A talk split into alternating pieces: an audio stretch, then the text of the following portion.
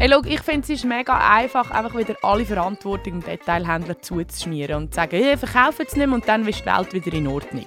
Ja, aber muss nicht irgendjemand mal Vorreiter sein? Du bezweckst viel mehr, wenn du eben neben das Steak vielleicht noch ein veganes Steak tust, weil dann äh, hat der Konsument die Wahl und kann sagen, ah, vielleicht könnte ich das mal probieren. Und mit dem hast du mehr erreicht, als wenn dann die Person gar nicht mit Mikro kommt. Über Nachhaltigkeit kann man ja leidenschaftlich diskutieren, oder? Weil es auf viele Fragen eben keine einfache, richtige Antwort gibt. Das ist der Kraut und Rüebli Talk mit der Jenny und der Alexandra. Ich bin Alexandra Can, ich leite die Nachhaltigkeitskommunikation von der Migro. Ich bin Jenny Kuhns und ich leite strategische Nachhaltigkeitsprojekte bei der Migro. Wieso kann ich im Laden überhaupt noch Sachen kaufen, die eigentlich total schlecht sind für die Umwelt? Wäre das nicht der Job vom Detailhändler, dass die eingeflogenes Fleisch aus Argentinien oder so Zeug gar nicht verkaufen? Wer ist verantwortlich für die Nachhaltigkeit? Jenny und Alexandra haben auch zu dieser Frage, wie so häufig, ein bisschen unterschiedliche Meinung. Ich fange die Folge mal mit einem typischen Social Media Kommentar an, wo wir in der Migro regelmäßig zum Thema Nachhaltigkeit überkommen und wo eigentlich auf sehr viele verschiedene Produkte kann angewendet werden. Zum Beispiel ja, aber wenn der Ozean so überfischt ist und wir das ja wissen, wieso verkauft Migro dann überhaupt noch Fisch? Ja, wenn die Fleischproduktion ja so schlecht fürs Klima ist, wieso verkauft Migro dann überhaupt noch Fleisch? Ja, Jenny, wieso? Hey, schau, ich finde es ist mega einfach, einfach wieder alle Verantwortung dem Detailhändler zuzuschmieren und zu sagen, hey, verkaufe es nicht mehr und dann ist die Welt wieder in Ordnung ich persönlich bin einfach der Ansicht, dass jeder die Verantwortung trägt und jeder kann sich informieren und in der Schweiz haben wir ein super Wissen über Nachhaltigkeit. Also das kannst mir nicht erzählen, dass jemand nicht weiß, dass wir ein Problem beim Fischfang haben und dann ist es auch in deiner Verantwortung, dass du halt weniger Fisch und Fleisch einkaufst. Gut, jetzt sind wir mitten schon in der Diskussion eigentlich rund um das Thema Verantwortung vom Detailhändler wo siehst denn du die Verantwortung von einem Detailhändler oder jetzt eben spezifisch von der Migro in Bezug auf die Nachhaltigkeit? Einerseits sehe ich drin, dass wenn du halt äh, Produkte anbietest, die problematisch sein dass man die anbietet, die gut produziert sind, Labelprodukte, ähm, kein eingeflogenes Fleisch zum Beispiel, aber, und, und immer eine Auswahl besteht, sodass sich die Konsumentin immer entscheiden kann, ich jetzt wirklich das Fleisch kaufen oder kaufe ich irgendwie Linsen stattdessen. Aber, aber die Konsumentin trägt einfach auch einen Teil von der Verantwortung. Ich sehe das ein bisschen anders. Jetzt haben wir die Sustainable Development Goals von der UNO. Das sind nicht einfach ein bisschen Papiertiger, das ist bitterer Ernst. Und als Vorreiterin im Bereich Nachhaltigkeit bin ich der Meinung, sollte man eigentlich die Unternehmensziele direkt auf das ausrichten. Ja, also unsere Nachhaltigkeitsagenda von der Migro ist ja auf die Sustainable Development Goals ausgerichtet. Äh, die Frage ist, Weißt, spielen wir doch das Gedankenspiel mal weiter. Was würde es denn bedeuten? Migro verkauft jetzt kein Fisch und kein Fleisch mehr. Was würde dann passieren? Dann würde ich doch einfach, wenn ich grillieren würde ich einfach in Coop oder in Denner oder in Lidl. Und wenn du das nachher weiter denkst, würde es bedeuten, dass der Schweizer Staat müsste den Verkauf von Fisch und Fleisch verbieten. Also das ist irgendwie völlig unrealistisch. Ja, aber muss nicht irgendjemand mal Vorreiter sein? Ich glaube, klar, Migro ist kein tante emma lädeli Migro ist ein Grossverteiler. Ein Grossverteiler, das sagt im Wort Ihnen schon, ähm, das ist ein grosses Angebot. Also da kann man sich natürlich profilieren mit irgendeinem kleinen Lädeli, wo man sagt, ja, man nimmt äh, Fisch und Fleisch aus dem Sortiment, aber grundsätzlich gehört das zu einem Standardsortiment. Heute noch. Aber man möchte ja eigentlich ein Umdenken ähm, erzwingen oder, oder anstoßen in der Gesellschaft und, und eigentlich noch stärker im Bereich Nachhaltigkeit antrimmen. Und ja, dann geht es vielleicht für die, die Bargeriladen in einen anderen Laden, aber vielleicht zieht der ja nachher nach.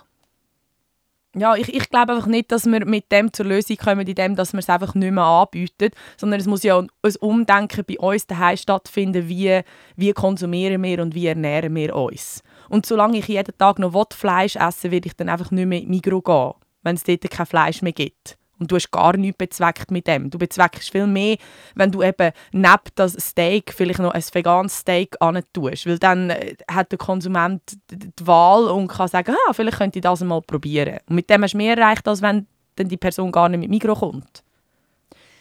Du sagst also, eigentlich hast du dann mehr erreicht, wenn du dafür schaust, dass das Fleisch, oder, also eben, dass du einen Fleischersatz anbietest oder eben, dass das Fleisch dann auch sehr, sehr nachhaltig produzierst. Also, dass du eigentlich die Nachhaltigkeit wie im Produkt ähm, also in der Wertschöpfungskette von dem eigenen Produkt sicherstellst. Genau, also du musst eigentlich können, ähm, in den Laden reinlaufen und ohne schlechtes Gewissen können einkaufen. Und dann schlussendlich gibt es Produkte, die mehr Impact auf die Umwelt haben und solche, die weniger Impact haben. Und dort musst du einfach als Mikro transparent sein. Und zum Beispiel, wie wir es jetzt mit dem M-Check machen, sagen, hey, schau, das Fleisch hat jetzt einfach nur einen Klimastern und eine Gurke hat fünf Klimasterne, solltest du vielleicht ein bisschen mehr Gurke und ein bisschen weniger Fleisch essen. Gut, aber wenn wir bei dem Beispiel M-Check bleiben, dann können wir das Gedankenspiel ja auch weitermachen und sagen, wenn wir Nachhaltigkeit in der Wertschöpfungskette wollen machen dann müssten wir auch konsequenterweise sagen, alle Produkte mit einem Klimastern zum Beispiel rühren wir aus dem Sortiment. Dann hat der Konsument trotzdem immer noch eine Wahlmöglichkeit, er hat Fleischoptionen, er muss nicht in einen anderen Laden gehen, aber er kann sich darauf verlassen, dass alle Produkte, die er in der Mikro vorfindet, nachhaltig sind. Ja gut, also ich meine, das Rindfleisch wirst du jetzt einfach nie über einen Klimastern rausbringen. Das ist ein bisschen das Problem. Und dann könntest du sagen, okay, Migros verkauft kein Rindfleisch mehr und dann sind wir wieder am Anfang von der Diskussion. Ich glaube, so eine Skala, Nachhaltigkeitsskala hilft dir einfach, wie viel du von einem Produkt sollst konsumieren und übrigens, die Transparenz, die geht ja nicht nur gegen, aussen, gegen unsere Konsumentinnen, sondern die hat auch intern extrem viel ausgelöst. Also ich habe nachher dann täglich Telefon von unseren Produktmanager, die mich gefragt haben, hey, aber wie schaffe ich es denn, dass ich jetzt bei meinem Produkt mehr Sterne bekomme? Also es hat einen extremen Anreiz geschafft, um auch Produkte zu verbessern. Ähm, und, und Diskussion äh, zum Beispiel bei der Früchte- und Gemüseabteilung. So, ja, aber warum ist jetzt die eine Ananas so viel besser als die andere? Und dann hast du eben können erklären, ja, eben weil die eine geflogen ist und die andere nicht. Ja, Stichwort Flugwaren finde ich, find ich super. Du weißt, ich habe manchmal gerne radikal und Flugwaren ähm, finde ich sowas von 1990. Also da muss ich einfach sagen, Hand aufs Herz, die müssen weg. Voll, bin ich voll mit dir einer Meinung. Ich glaube, dort haben wir keine Entschuldigung. Und äh, also ich, ich weiß, ich war selber auf dem Projekt gewesen, dass, dass, man, dass man das angeht und dass man andere Herkünfte sucht bei Flugwaren. Nicht nur bei Früchten und Gemüse, sondern notabene auch bei Fleisch. Und Fisch haben wir auch Flugware drin, ist jetzt heute transparent, aber, aber du, das muss ganz klar das Ziel sein, dass wir, dass wir wegkommen von dem.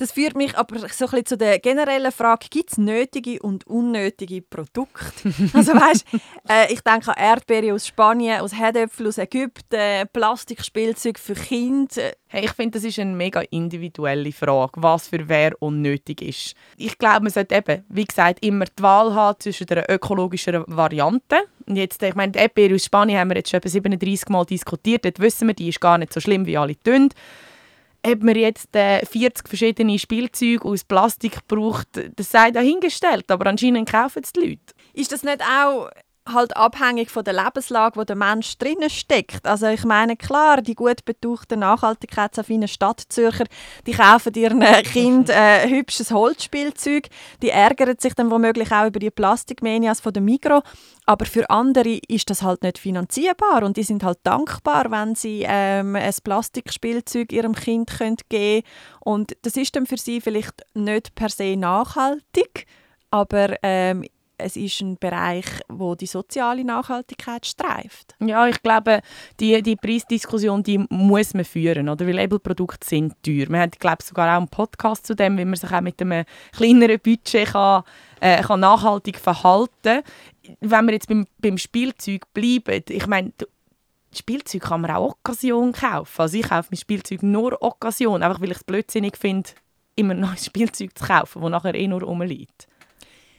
Ich wollte damit sagen, du tust das jetzt vielleicht als nicht nachhaltig einstufen, oder? Weil du hast jetzt da den ökologischen Aspekt vor Augen, wie vielleicht viele andere auch. Andere haben vielleicht den sozialen Aspekt vor Augen. Ähm, es hat Arbeitsplätze äh, generiert. Ähm, eben, du kannst eine Freude machen deinem Kind, weil du dir vielleicht ein anderes Spielzeug nicht äh, kann leisten kann. Es will jetzt vielleicht das unbedingt. Also weißt, was ich damit sagen will, ist, ähm, ist Nachhaltigkeit auch etwas, wo jeder Mensch in jeder Lebenslage vielleicht ein bisschen anders definiert.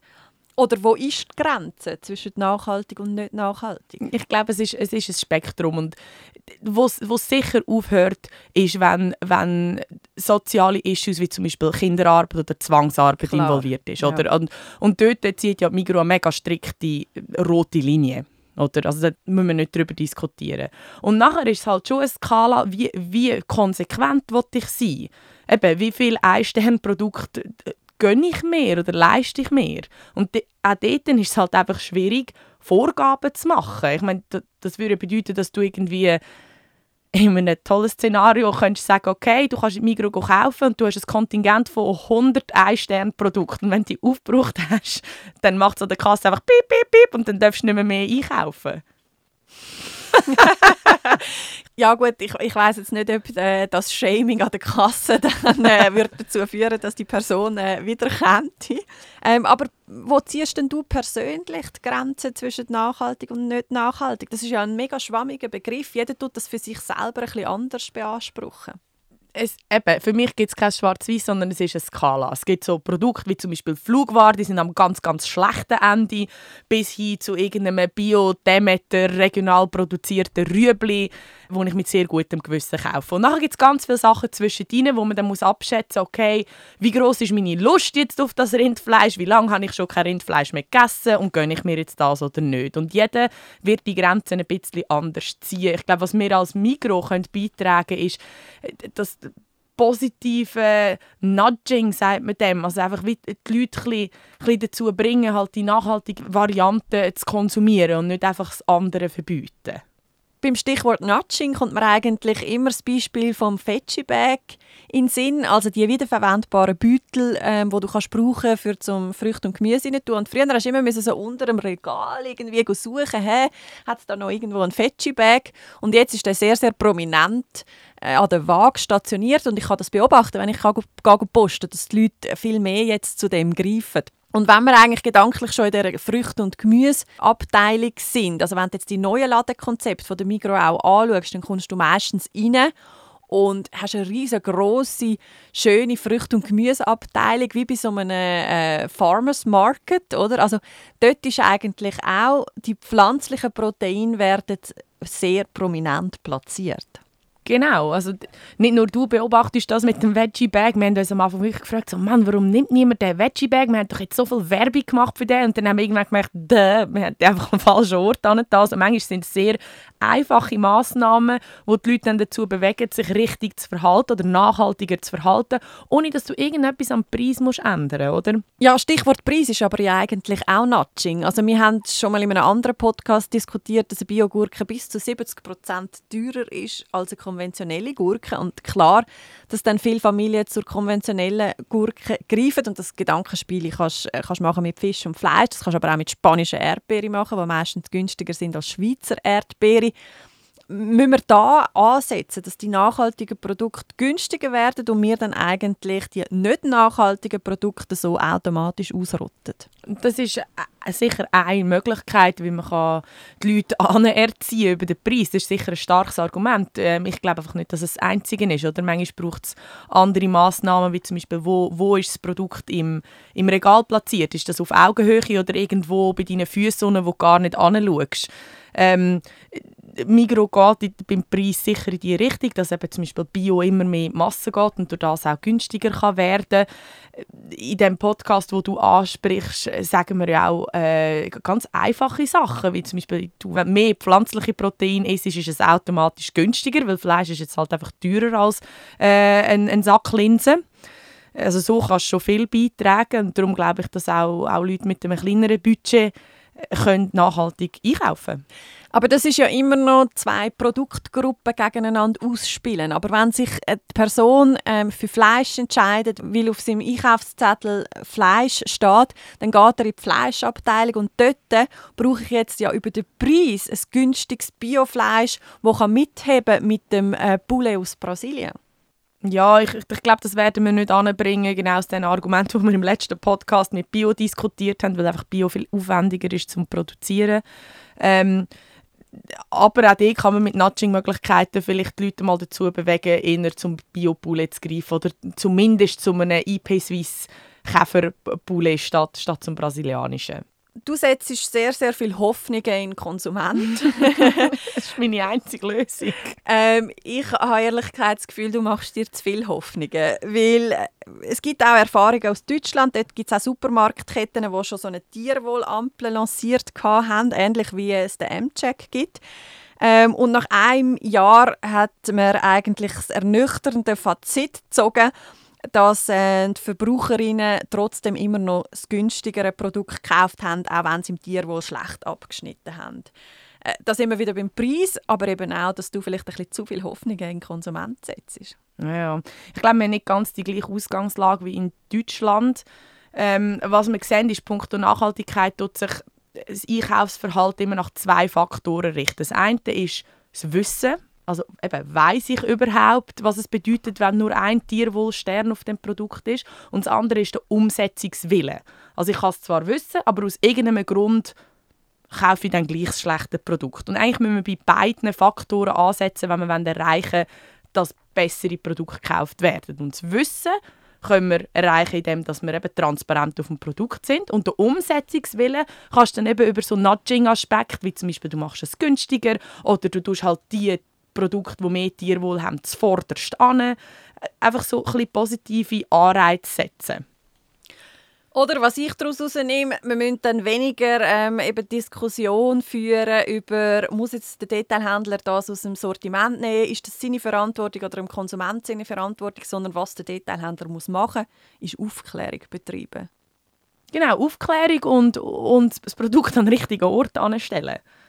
Also wir von der Nachhaltigkeitskommunikation sind eigentlich gefordert. Absolut, das war eine direkte Aufforderung. Dann muss ich jetzt da Schluss machen, ich habe zu tun. Jenny glaubt nicht an Umerziehung. Statt dass man Fleisch ganz aus dem Sortiment geht, reiche immer mehr, wenn man daneben zum Beispiel ein vegetarisches Schnitzel anbietet. Und wenn man halt transparent macht, dass Rindfleisch bei Gost einfach immer nur einen Klimastern hat. Und nachher setzt Migro auf Nudging, also die Leute so ein bisschen stüpfen. Das nachhaltige Produkt sollte auf Augenhöhe sein und das unnachhaltige, das ist vielleicht schon im Sortiment, aber halt ein bisschen weniger prominent platziert. Und idealerweise wäre natürlich das nachhaltige Produkt auch nicht mehr so viel teurer wie das konventionelle. Das ist noch nicht erreicht. Das gibt noch zu tun. Und es wird auch immer beide Seiten brauchen.